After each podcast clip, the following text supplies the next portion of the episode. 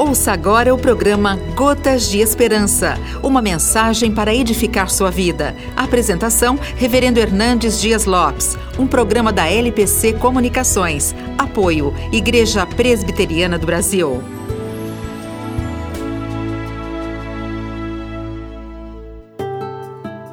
O Salmo 50, 15 diz: Invoca-me no dia da angústia, eu te livrarei e tu me glorificarás. A angústia é uma realidade incontornável.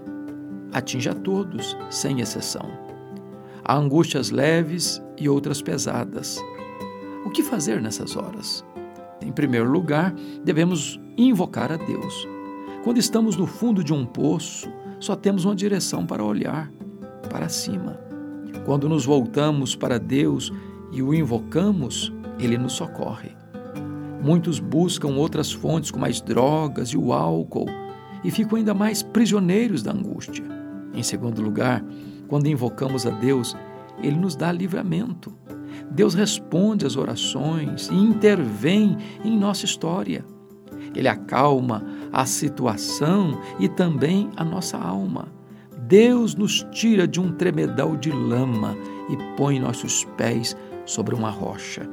Ele tira o espírito angustiado e nos cobre com vestes de louvor.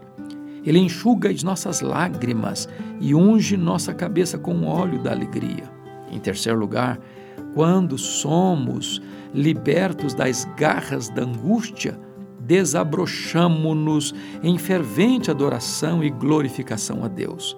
Quando nossos pés são colocados sobre uma rocha firme, então um novo cântico também é colocado em nossos lábios.